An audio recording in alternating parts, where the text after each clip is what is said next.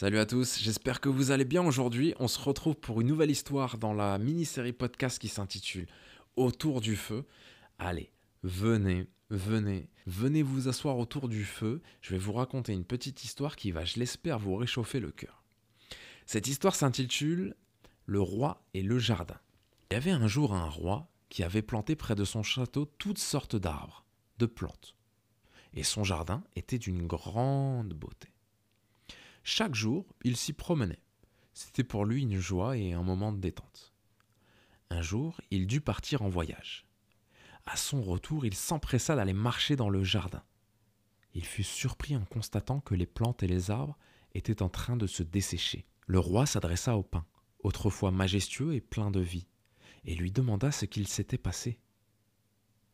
Le pin lui répondit J'ai regardé le pommier, et je me suis dit que jamais je ne produirais les bons fruits qu'il porte. Je me suis découragé, j'ai commencé à sécher. Le roi, surpris, alla trouver le pommier. Lui aussi se desséchait. Il l'interrogea, et le pommier lui répondit.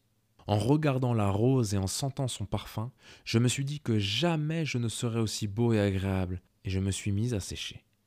Comme la rose elle-même était en train de dépérir, il alla lui parler et elle lui dit Comme c'est dommage que je n'ai pas l'âge de l'érable qui est là-bas, et que mes feuilles ne se colorent pas à l'automne. Dans ces conditions, à quoi bon vivre et faire des fleurs? Je me suis donc mise à dessécher. Poursuivant son exploration, le roi aperçut une magnifique petite fleur. Elle était toute épanouie. Il lui demanda comment il se faisait qu'elle soit si vivante. Elle lui répondit J'ai failli me dessécher car au début je me désolais. Jamais je n'aurai la majesté du pain qui garde sa verdure toute l'année, ni le raffinement et le parfum de la rose et j'ai commencé à mourir. Mais j'ai réfléchi et je me suis dit, si le roi, qui est riche, puissant et sage, et qui a organisé ce jardin avait voulu quelque chose d'autre à ma place, il l'aurait planté. Si donc il m'a planté, c'est qu'il me voulait, moi, tel que je suis.